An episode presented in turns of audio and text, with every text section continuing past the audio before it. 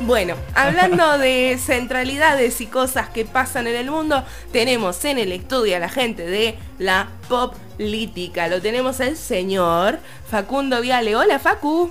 Hola gente, ¿cómo están? ¿Cómo andan este sábado? Bienvenidos eh, a esta columna eh, y bienvenida a mí, sobre todo. Sí, bienvenida a, este. ¿Cómo andan? Bien, estamos muy bien debatiendo sobre cómo podemos hacer para que nos organicen un viaje todo pago, en principio México, pero ¿por qué no? Nos vamos también a la ciudad de Nueva York. Sí, donde sea que estén.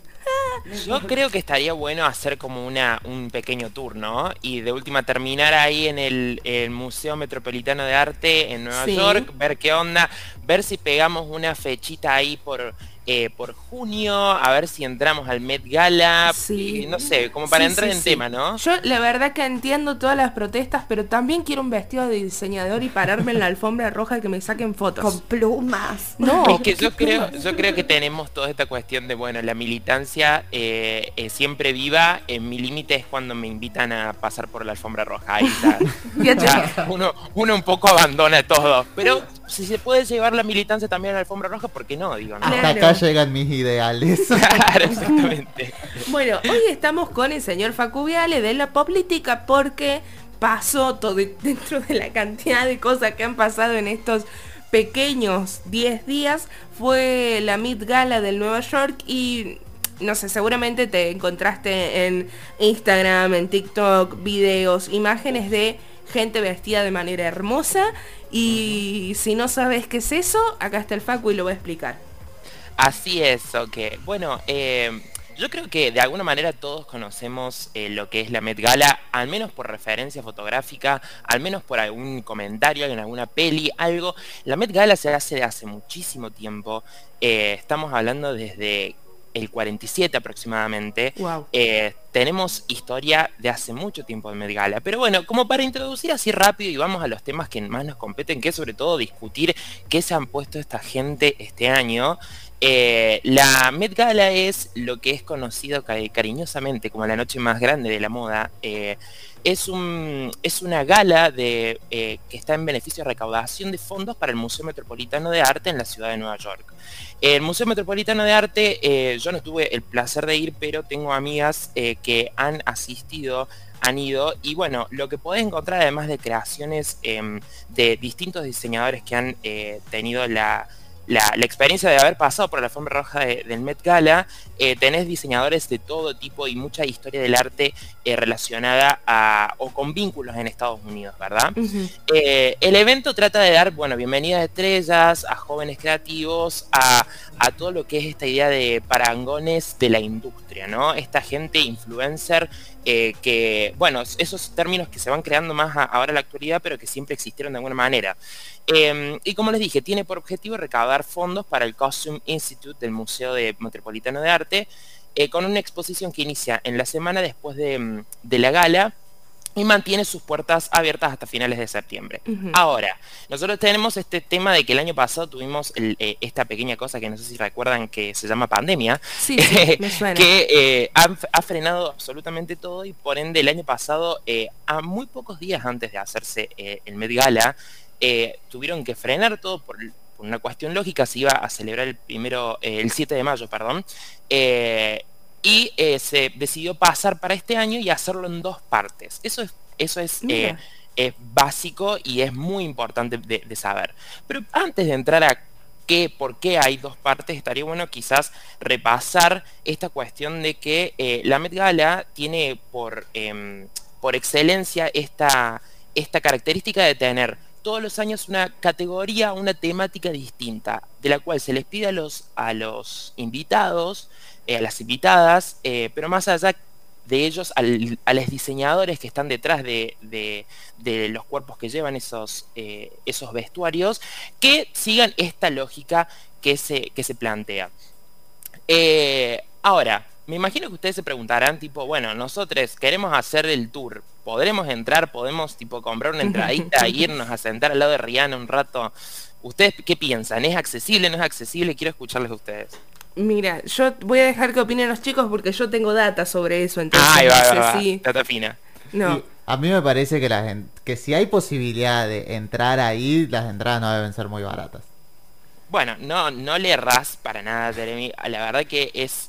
eh, hoy en día es un dato que no he podido encontrar con certeza de eh, hoy ve- 2021 si se podía comprar entradas para este año. Yo creo que no por cuestiones de restricciones de COVID y también por la cuestión que yo les decía antes de que se va a dividir en dos partes, una haciéndose, bueno, ya eh, hecha el domingo pasado y otra haciéndose en, en mayo del año que viene, eh, donde se va a repetir la misma categoría, pero también por una cuestión de que, eh, bueno, el protocolo, se, eh, había una restricción lógica para la gente, pero yo te cuento un dato que es fantástico, que esto es data, data fina, data secreta de alguna manera, ¿no?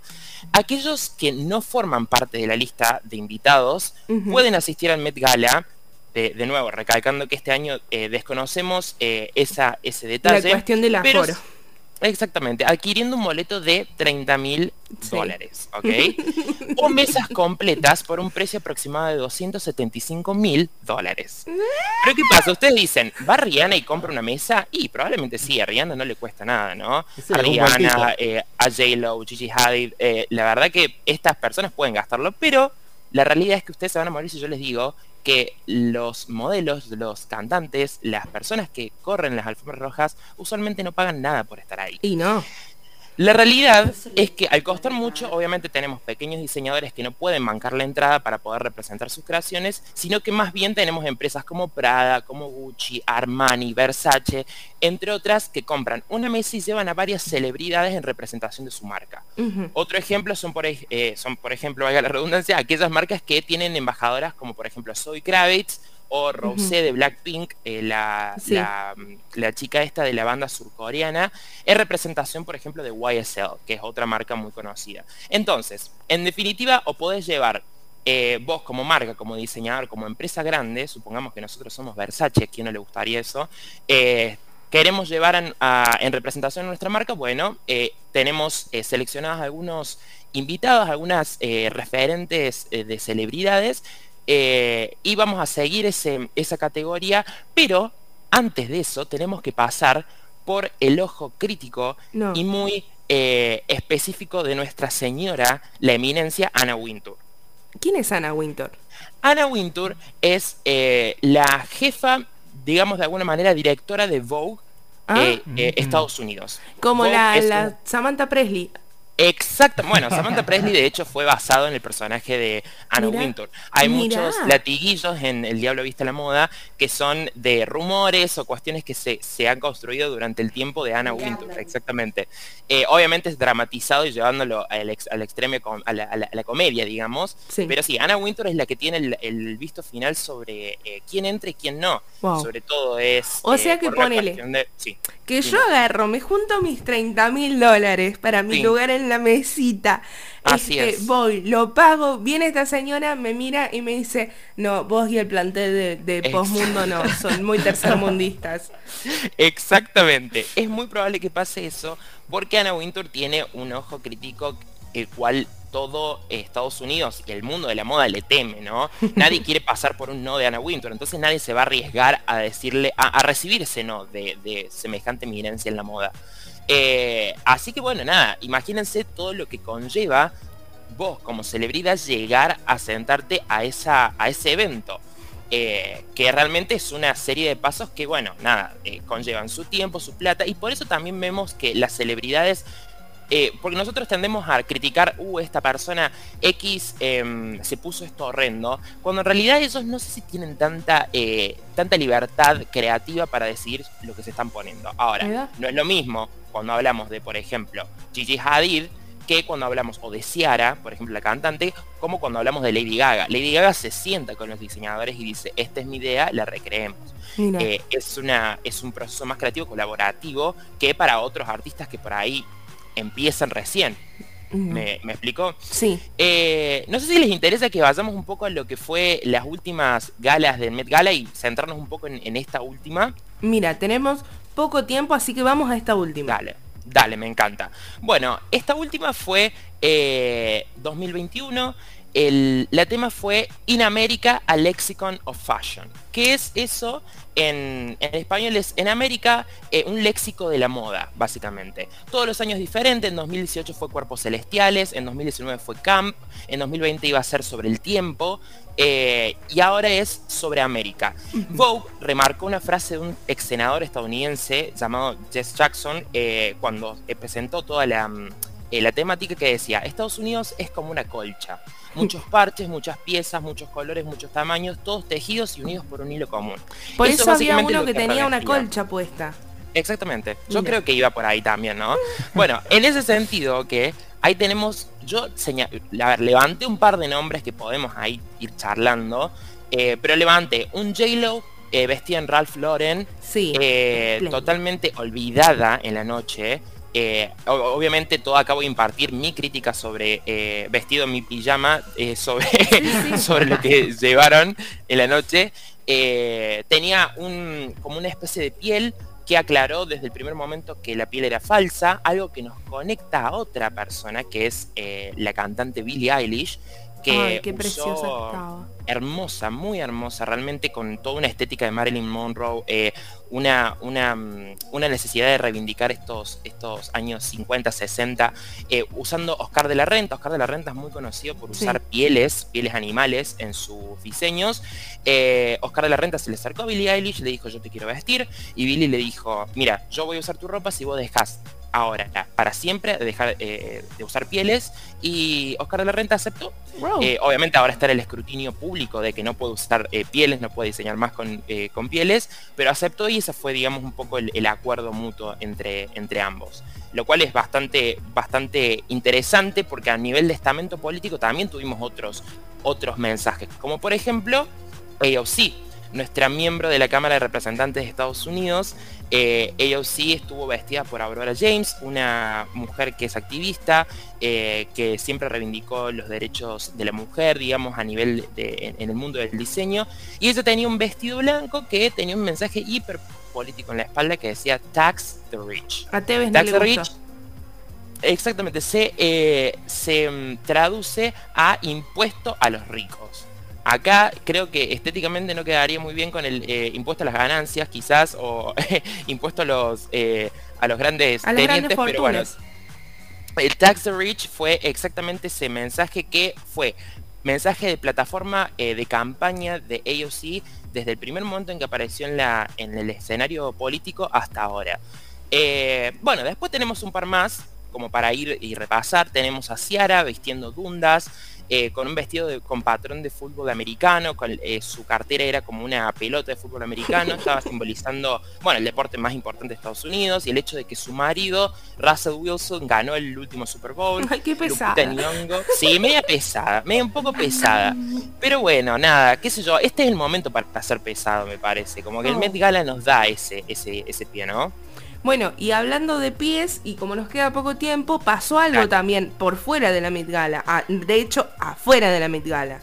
Exactamente, bueno, mientras teníamos a Lil Nas X, Rihanna entrando, Lupita Nyong'o, Timothy Chalamet que estuvo eh, eh, conduciendo, teníamos afuera protestas de eh, básicamente activistas del movimiento de Black Lives Matter. Eh, por fuera, obviamente, a ver, como para ponernos en contexto, estamos hablando de Estados Unidos que ahora está teniendo eh, alrededor de 45 millones de casos de COVID eh, desde que empezó la pandemia, con eh, casi alcanzando las 700.000 muertes. Y básicamente esta gente fuera del, del establecimiento del MET estuvo protestando por la... bueno, por, por la falta de toma de posición de, de parte de la policía, después de todas estas, estas cuestiones que estuvieron pasando, la falta de, de concientización sobre que hay cosas mucho más importantes que atacar ahora, como por ejemplo la gente que se está quedando sin, sin hogar por eh, la- el apretón económico que está dejando el COVID Sí. eh, eh, sobre todo con el nuevo brote que hubo en Estados Unidos por la variante Delta eh, eh, y todo el movimiento antivacunas que existe, digamos, están reclamando mucho más desde un lugar más político sí. y de alguna manera se hace el análisis como que todo ese análisis, todo ese movimiento que está afuera también es parte de- del mismo Met Gala. Es como todo de repente un- una, un, un movimiento artístico de, de una manera político también. Bueno, y yo quiero recalcar sí. algo, perdón, ¿ok? Eh, que, es, eh, que es básico que, em, que nada, esta gente realmente está, em, digamos, parando todo como para eh, reivindicar algo que se habla todo el tiempo, pero que a estas, a estas alturas se está dejando pasar cuando pasan estas cuestiones Obvio. de eh, eventos tan extrafalarios como La los gente- VMAs, como el Met Gala. La gente es activista cuando lo puede presumir en redes sociales. El Totalmente. movimiento Facu que estuvo afuera de, de la Mid Gala era el Fire del Them All, que es como prender el Fire fuego them a all. todos esos. Y tenían volantes, o sea, sus, sus carteles que estaban repartiendo, decían, hablaban en realidad de que la policía de Nueva York tiene una asignación financiera de 11 mil millones de dólares, 11, sí, 11 mil millones de dólares al año y lo que plantean es que ese dinero la policía lo utiliza para seguir reprimiendo a personas de la comunidad afro y la comunidad marrón y lo que dicen es que las familias que están en la situación esta que vos comentabas, apretados por la crisis financiera a raíz del COVID-19, no se les está dando nada. Y al final de sus volantes Totalmente. decían, la respuesta es cuidar, no policías. Hacen un juego de palabras, ¿viste? La respuesta es care, no cops.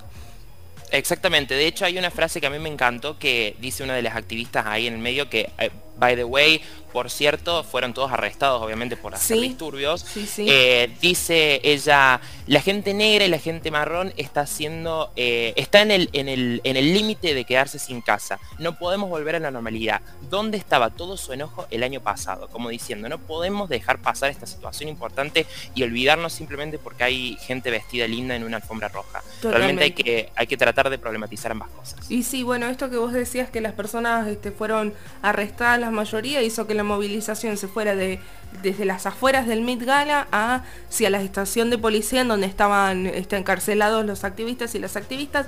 Recordemos también que eh, este año la policía de Nueva York, así como pasa en Córdoba, porque están todos cortados por la misma tijera, mató a un joven de 24 años, Mike Anthony Rosado. Todavía no hay respuestas de eso, pero bueno, ponen al servicio del Estado cosas como la Met Gala que nos encantan. Los vestidos son preciosos, pero basta, Y chicos. yo creo, yo creo que está bueno. Yo como última, última anotación digo, eh, vivan los vestidos y hay que abolir la policía, nada más. Me encanta, señores y señoras Facu Viale de la Política que estuvo con nosotros hoy de manera vivo y online. Muchas gracias, gusto, un gusto estar con ustedes. Nos pueden encontrar en arroba la poplítica en Instagram. Un besito para Totalmente. todos.